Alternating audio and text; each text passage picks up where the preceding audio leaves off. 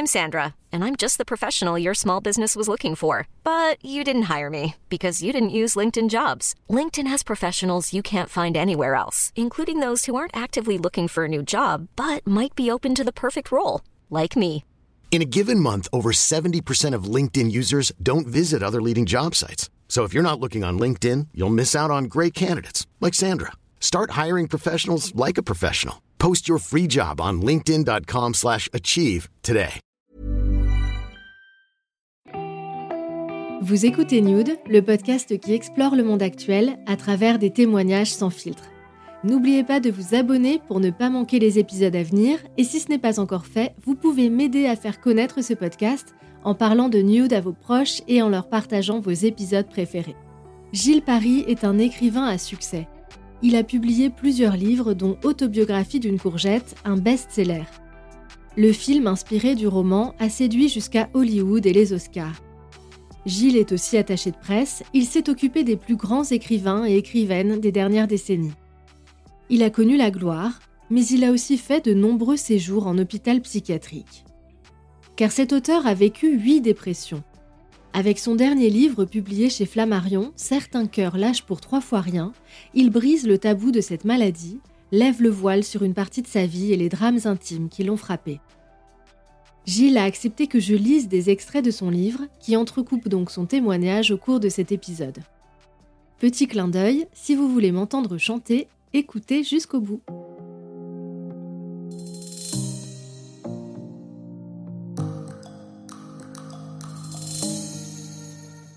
Gilles Paris, c'est quoi une dépression? Une dépression, c'est une grande fatigue, une lassitude de tout, une tristesse infinie qui s'empare de vous, des crises de larmes.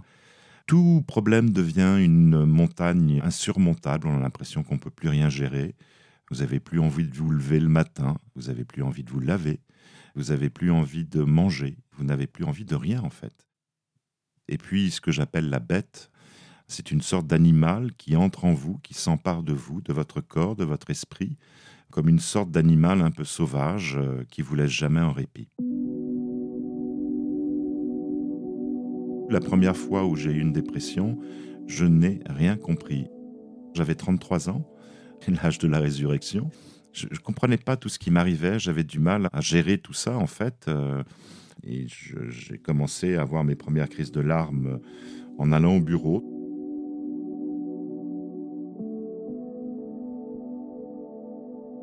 La dépression commençait vraiment à faire ses griffes en quelque sorte sur moi et je maîtrisais plus rien.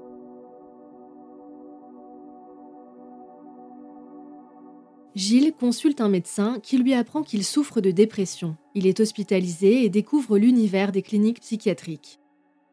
Curieusement, quand je suis arrivé à cette clinique, je me suis senti soulagé comme si je rentrais chez moi. Tout d'un coup, cette clinique, au son euh, presque étouffé, au mur, comme on en voit souvent dans toutes les cliniques et les hôpitaux psychiatriques, me protégeait de l'extérieur et je me suis senti plus chez moi que chez moi en fait. J'ai pas du tout paniqué à l'idée d'être hospitalisé. Et en plus, quand on fait une dépression, on a l'impression euh, aussi qu'on tombe dans un puits sans fond. Une fois qu'on arrive au sol ou au fond d'une piscine, finalement, il reste plus qu'à remonter.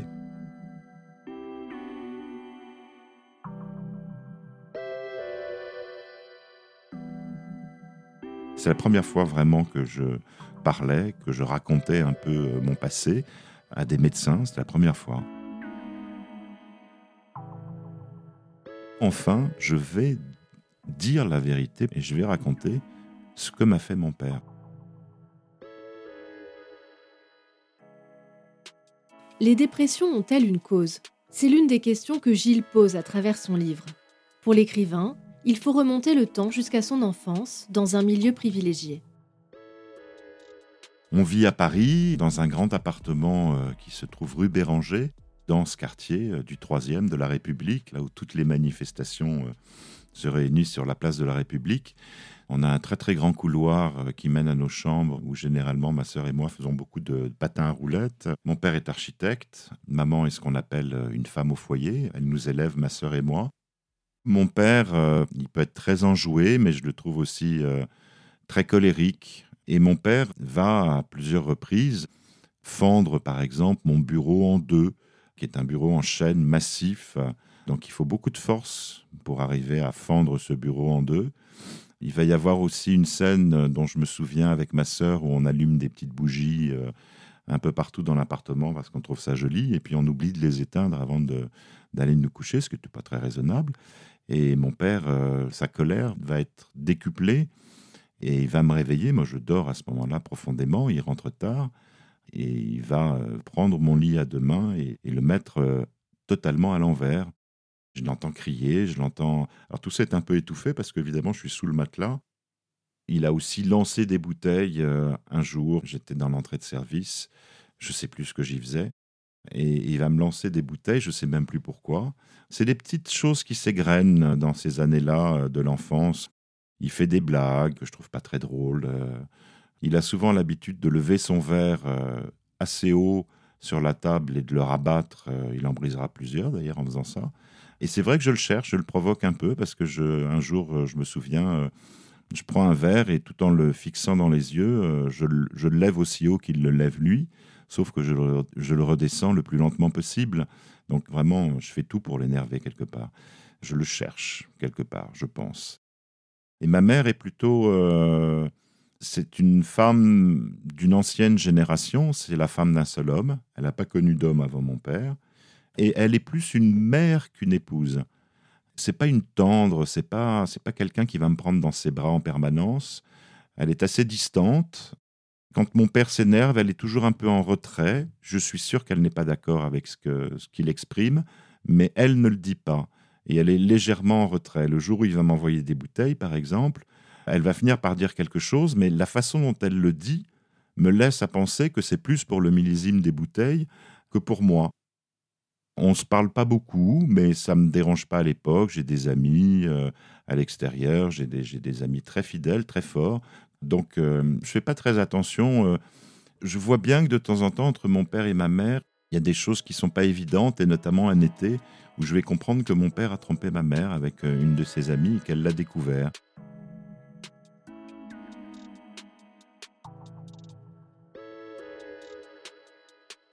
Son père finira par quitter le foyer pour une call girl qu'il épousera quelques années plus tard. Gilles, lui, commence sa vie de jeune adulte. C'est alors qu'un événement va le marquer au fer rouge et s'ancrer comme un terrible secret de famille. Il a 18 ans et il vient de se disputer avec sa future belle-mère. Mon père m'appelle et me dit On n'a jamais vraiment communiqué ensemble, ce serait bien qu'on se voit. Et je tombe dans le panneau parce que hum, j'ai envie de lui dire Je t'aime aussi. C'est-à-dire que c'est cette phrase euh, qu'il me dit euh, Je n'en vois pas le piège du tout. Je suis même un peu étonné qu'il me parle aussi doucement. On s'est quand même insulté, euh, la belle-mère et moi, quelques jours auparavant. Et donc je le laisse venir chez moi. Et évidemment, les choses ne vont pas du tout se passer comme je l'imaginais.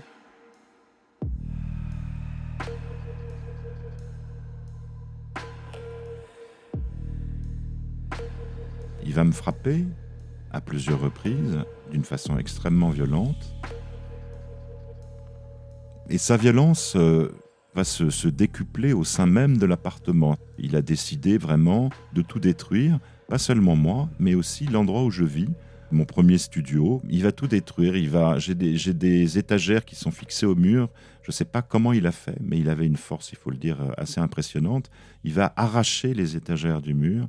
Tout va tomber, les livres, les objets. Euh, tout va s'écraser au sol. Il va prendre ma machine à écrire, ce qui est très symbolique parce qu'à l'époque, euh, il n'y a pas encore d'ordinateur, donc euh, j'ai une petite machine à écrire sur laquelle j'écris mes textes, mes nouvelles, et il va d'abord l'acheter dans le miroir qui est au-dessus de la cheminée, euh, et puis il va l'écraser avec ses pieds. Personne ne m'a appris à taper sur mon père. Personne ne m'a appris à réagir. Je me suis retrouvé devant lui bras ballants et j'ai subi sa colère et sa violence sans réagir. Parce que l'idée même de frapper mon père me paraissait absolument à la fois interdite, impossible.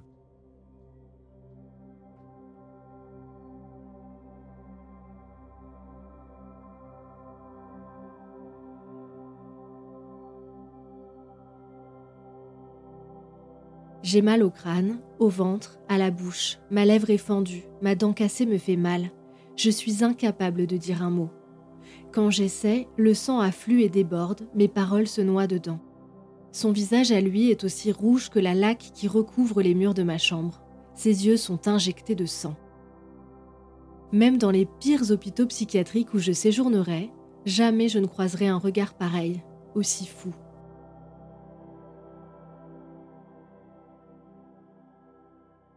Le dernier coup qui me porte, qui est un coup de chaussure en plein visage, me fait perdre conscience et je me retrouve enseveli euh, sous des livres, des objets, euh, du verre brisé.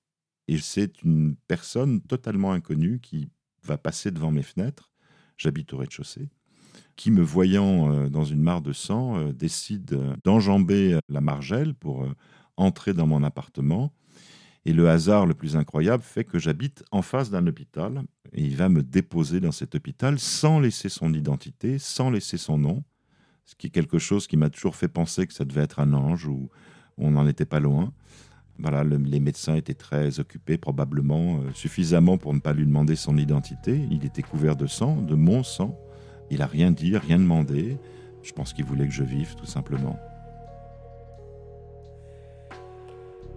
Après plusieurs jours à l'hôpital, Gilles s'en sort. Mais il garde des traces impossibles à soigner, car avant de le laisser pour mort, son père lui a lancé des mots tout aussi assassins.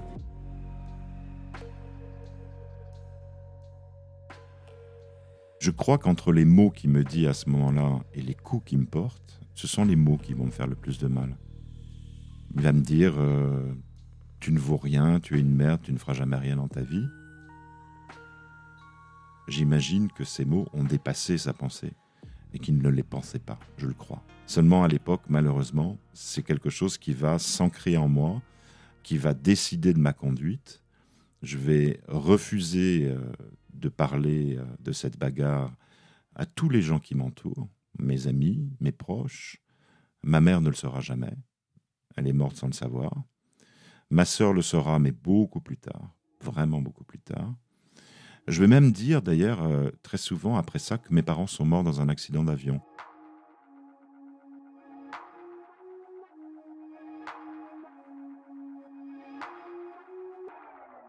Son premier roman, Gilles le nommera d'ailleurs Papa et maman sont morts. Donnant tort à la terrible prophétie de son père, il devient un écrivain reconnu et l'un des attachés de presse les plus talentueux de sa génération.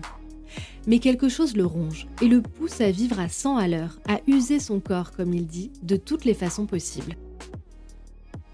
J'ai envie de brûler la vie par tous les bouts, c'est clair. J'ai envie d'avoir beaucoup d'aventures. Je rentre avec n'importe qui. Il y a euh, des copains, euh, des amis euh, que je rencontre dans ces nuits sans fin, qui sont un peu comme des orphelins, un peu comme moi. On va d'un bar à l'autre, d'un club à l'autre, on dort très peu, on danse beaucoup, on boit encore plus. Je m'intéresse pas du tout, je sais même pas ce que font mes amis en plein jour, j'en ai pas la moindre idée. Ce n'est qu'une succession, au fond, de jouissances. Je vais essayer la cocaïne, je vais fumer des joints, je vais même essayer l'héroïne, qui me plaira pas du tout, que j'abandonnerai définitivement pour la cocaïne. Mais voilà, j'ai toute envie d'essayer. Euh, j'ai envie de dire le pire est le pire.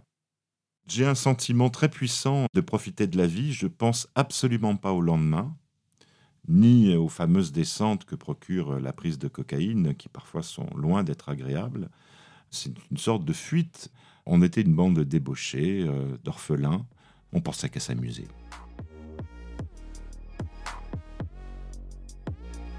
Le pied sur l'accélérateur, où tout va trop vite, vont me faire aller droit dans un mur. Il n'y a pas d'autre solution. J'ai pas eu d'accident, j'ai pas été renversé par une voiture, euh, j'aurais pu mille fois. C'est la dépression qui va me cueillir euh, à la sortie de tout ça. Mais c'était ma vie à l'époque, c'était mes 20 ans, c'était une fête permanente et je ne le regretterai jamais.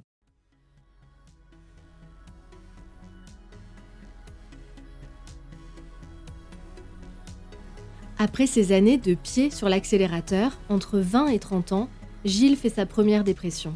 C'est là qu'il est hospitalisé et qu'il dit ce que lui a fait son père. Une fois remis sur pied, Gilles tourne le dos à ses excès et ses addictions, les remplaçant par ce qu'il appelle les bons excès, comme le sport, jusqu'à 5 heures par jour. Les années passent, sa vie professionnelle est flamboyante. Il dirige le service de presse de l'une des plus grandes maisons d'édition. Pour ses auteurs, il décroche la lune et on s'arrache ses services. il devient l'attaché de presse de monstres sacrés tels que Françoise Sagan. Lui-même continue à écrire et en 2002, il publie Autobiographie d'une courgette. Le succès est immense. Au même moment, il rencontre Laurent, l'homme de sa vie. Gilles a alors 42 ans et il est au sommet. Tout me réussit. J'ai tout pour être heureux. Et pourtant, c'est pas le cas. Je plonge. Je fais une nouvelle dépression et cette dépression-là, elle est totalement incompréhensible. Et je me dis, euh, mais qu'est-ce que j'ai qui cloche, quoi? Je culpabilise surtout, j'ai peur de perdre mon travail. Laurent, euh, mon mari, il va pas comprendre ce qui m'arrive. C'est la première fois qu'il vit ça avec moi. Puis moi, je m'en veux euh, vraiment à mort. Elle est permanente, cette culpabilité. Pourquoi je suis comme ça? Qu'est-ce que j'ai fait pour être comme ça? Pourquoi je fais autant de mal aux gens qui m'entourent? C'est comme une épée qui s'enfonce en moi.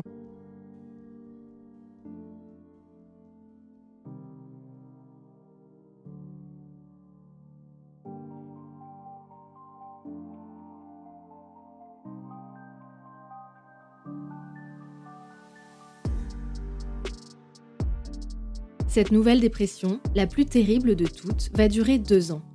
Gilles est hospitalisé dans plusieurs établissements psychiatriques, dont le plus connu qui résonne dans l'imaginaire collectif. Quand un médecin m'a dit que j'allais aller à Sainte-Anne, j'ai eu un petit mouvement de, pas de panique, mais de, de peur, parce que j'imaginais euh, des gens avec des passoires sur la tête, euh, promenant derrière eux une brosse à dents et l'appelant Médor. Et en fait, pas du tout, évidemment, parce que les hôpitaux sont pleins de gens euh, qui étaient comme moi, tout simplement. Je vais me couper de beaucoup de gens parce que j'ai tout simplement pas envie qu'on me voie comme ça. Humain et chien, d'ailleurs. Je me souviens un jour, euh, Laurent amène Franklin qui tire sur la laisse en me voyant. Il est tellement heureux de me voir. Il veut me faire une fête et moi, je veux pas. Donc, je recule. Même mon chien, je veux pas qu'il me voit comme ça. Et je vais demander à Laurent de garder mon portable. Je veux pas qu'on m'appelle. Ça me terrorise qu'on m'appelle, en fait. Et je vais m'habituer à vivre au sein des hôpitaux et des cliniques psychiatriques avec des gens qui sont comme moi.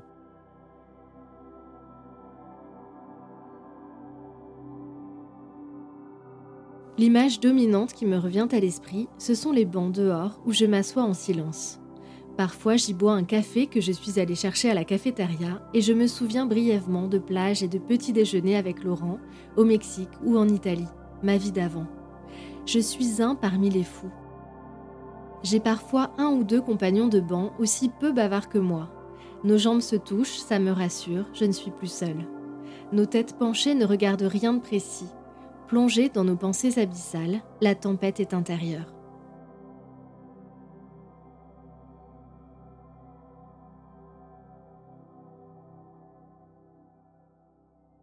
À l'exception de Laurent qui vient le voir tous les jours, Gilles est coupé de ses proches et de son monde. Derrière les murs de l'hôpital, il se crée une autre garde rapprochée.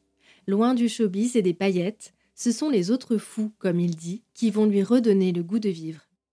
J'avais le sentiment, euh, comme ça m'arrive assez rarement au fond finalement, d'être face à des gens plutôt vrais, plutôt sincères. Donc des gens, voilà, de toute génération, de toute profession. Euh, il y avait quelque chose aussi qui me plaisait de ne pas avoir à les juger selon ce qu'ils étaient, mais plutôt selon ce qu'ils faisaient. C'est eux qui m'ont enseigné euh, en partie cette phrase que je dis souvent, c'est pas les épreuves qui comptent, c'est ce qu'on en fait. Laurent, très souvent, mon mari, euh, me disait mais reviens à la maison, la vraie vie euh, est là. Et moi, dans ma tête, je pensais que la vraie vie, c'était à Sainte-Anne.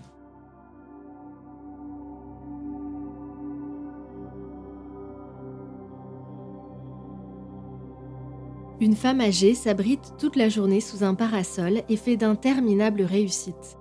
Elle attire la sympathie par un sourire lumineux qui m'enrobe tout entier. Sa famille a honte d'elle. Aucun de ses enfants ou petits-enfants ne vient lui rendre visite. Alors, le jour de son anniversaire, on se cotise tous pour lui offrir le plus beau des bouquets de fleurs. Trois d'entre nous ont obtenu une permission de sortie.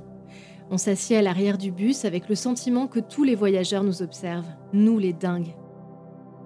Toute cette foule réunie aux terrasses des cafés me donne le vertige. Je l'imagine nous montrer du doigt, mes yeux ne quittent plus le trottoir. Au retour, je porte le bouquet. La vieille dame pleure. Je n'ai jamais vu d'aussi grosses larmes, de vraies perles sur son beau visage. L'émotion me gagne, j'essaye de la contenir. Si je pleure à mon tour, plus rien ne m'arrêtera.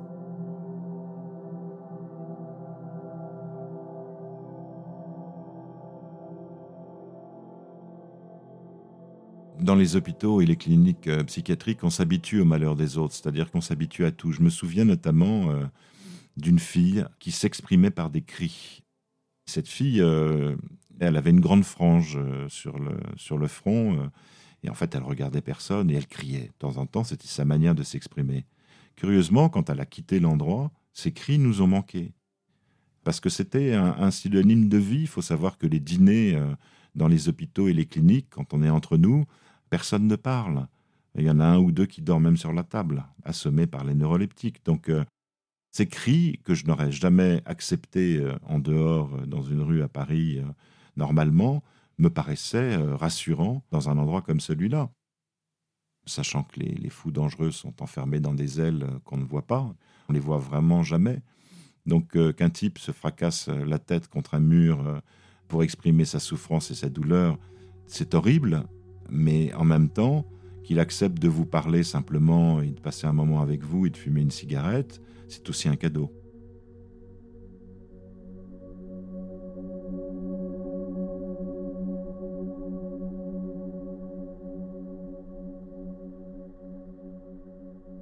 Je ne me souviens d'aucun prénom. Je n'ai jamais revu un seul patient en dehors. Je n'ai pas cherché à les revoir. Les médecins me le déconseillent. Je sais de toute façon que ma vie d'après ne sera pas avec eux. Pourtant, durant chacun de mes séjours, ils sont tout pour moi.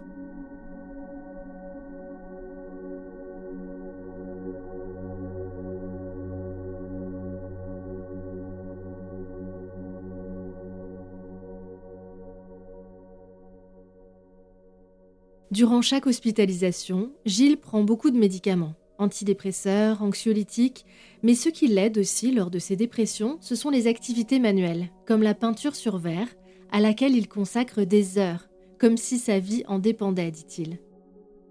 Gilles vaincra cette dépression qui l'a conduit à Sainte-Anne, mais il y en aura d'autres. Il y a une chose dont nous n'avons pas encore parlé. À chaque dépression, c'est toujours le même événement qui conduit Gilles à être hospitalisé en psychiatrie, ses tentatives de suicide je ressentais tellement de souffrance à un moment donné que mon côté excessif euh, me forçait à commettre un geste euh, irréfléchi et désespéré. J'avalais des poignées de médicaments, une poignée de médicaments.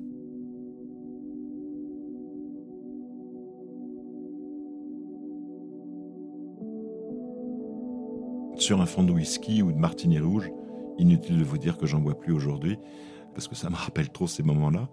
Je faisais euh, ce que j'appelais un, saut de l'ange. Je me précipitais, je me jetais sur le lit et je m'endormais.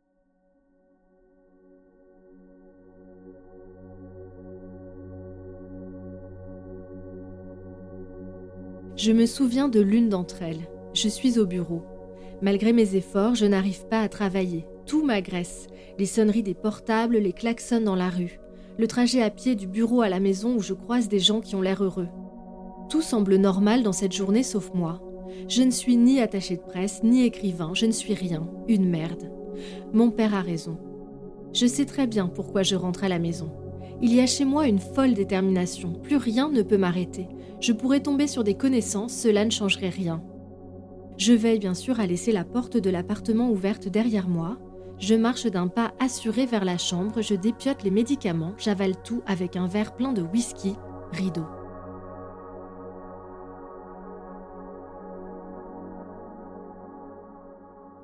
Chaque fois que je me réveillais, je me disais j'ai réussi, je suis vivant.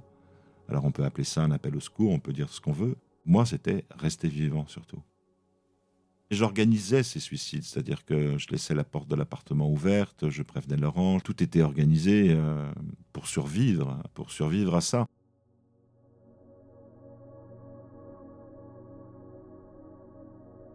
Je suis incapable de me souvenir du nombre. Une dizaine peut-être, a priori, une tentative de suicide est une manière brutale d'interrompre les souffrances. Mais pas pour moi. Chaque suicide est une manière de défier la mort et une comédie.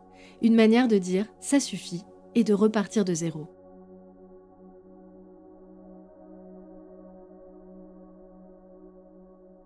Je me réveillais toujours à l'hôpital.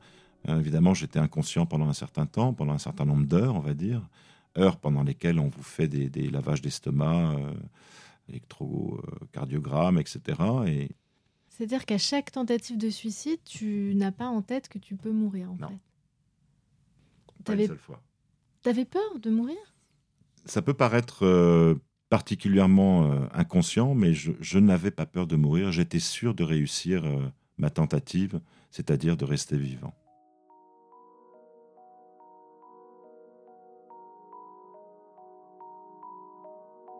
Lors d'une de ses dernières tentatives, Gilles appelle son psychanalyste. Je lui dis que j'ai avalé des choses, mais je, ne donne aucun détail. Et il me demande si je peux venir jusqu'à chez lui. Ça fait un moment déjà que j'ai avalé les choses, donc euh, je vais chez lui, mais je tombe dans la rue, je tombe plusieurs fois même d'ailleurs, parce que j'arrive même plus euh, à, marcher. Et, c'est chez lui, une fois arrivé chez lui, ce qui montre que j'aurais quand même le, cran et, le courage d'arriver jusqu'au bout, c'est-à-dire jusqu'à chez lui, où je vais tomber inanimé sur son, sur son canapé et c'est lui qui va appeler les urgences. Je savais que si j'arrivais à aller jusqu'à chez lui, je pourrais à ce moment-là m'effondrer et lui pourrait appeler les urgences. Ça représente quoi euh, symboliquement d'aller s'effondrer euh, au sens propre chez son psychanalyste? Finalement, euh, c'est quand même l'homme auprès duquel j'ai raconté ma vie pendant des années.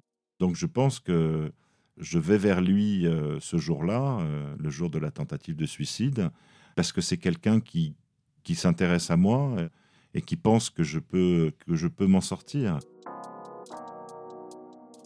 Je vais tâcher son divan d'ailleurs, parce que je, suis tombé dans la rue, je me suis ouvert le, crâne. Et cette tache de sang, je la verrai longtemps, bien après que je sois guéri de tout ça. Il restera une tache de sang sur, sur son divan.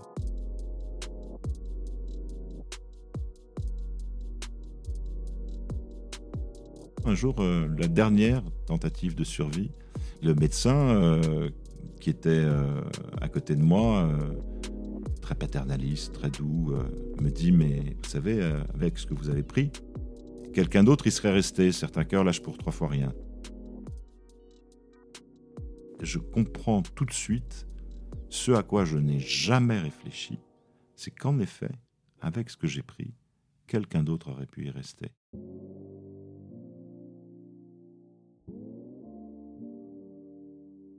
C'est le déclic et ça sera sa dernière tentative de suicide. Après ça, Gilles parviendra à vaincre une ultime dépression, cette fois sans hospitalisation, avec l'aide de son psychanalyste, la béquille des médicaments et le sport intensif. C'était il y a trois ans.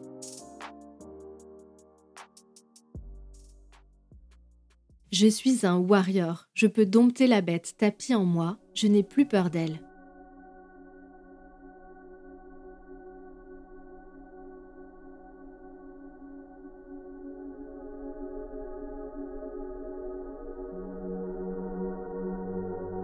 Le lundi 6 avril 2020, maman s'est endormie pour toujours. Le 27 août dernier, mon père a été admis à l'hôpital pour un séjour de longue durée.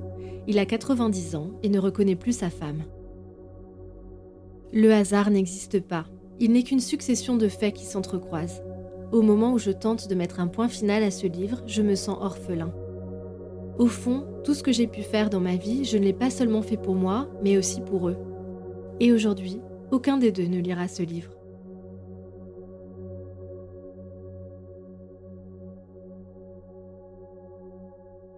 Après une longue psychothérapie, Gilles a pardonné à ses parents. En guise de revanche sur son parcours, il veut aujourd'hui libérer la parole autour de la dépression, redonner espoir aussi. Le dernier chapitre de son livre s'appelle J'aime.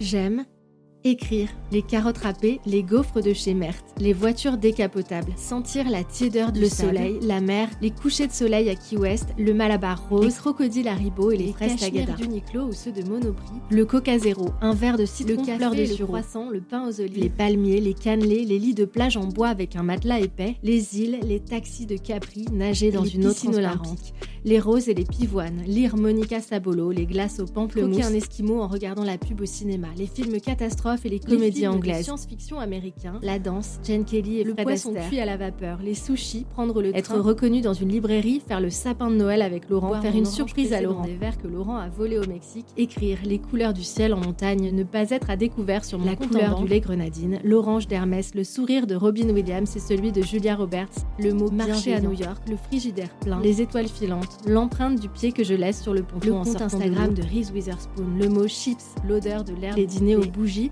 danser dans les rues la nuit, écrire.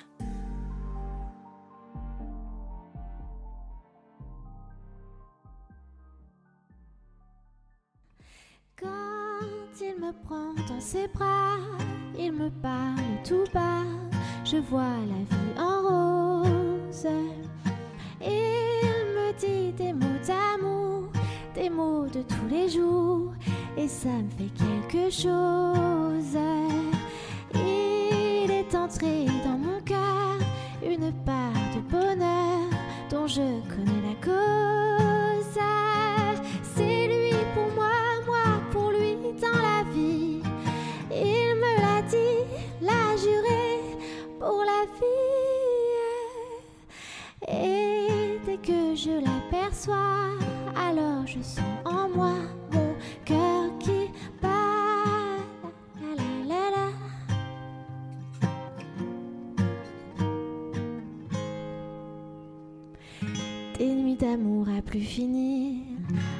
bonheur qui prend sa place.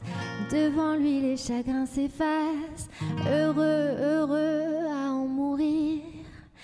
Quand il me prend dans ses bras, il me parle tout bas, je vois la vie en rose. Il me dit des mots d'amour, des mots de tous les jours, et ça me fait quelque chose. Il est entré dans mon je connais la cause.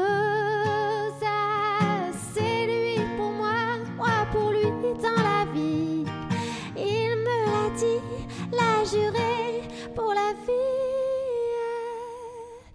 Et dès que je l'aperçois, alors je sens en moi mon cœur qui bat.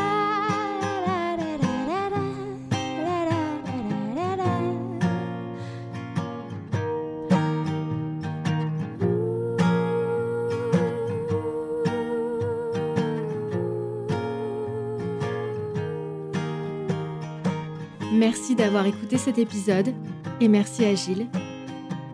Je vous dis à très vite pour un nouveau témoignage.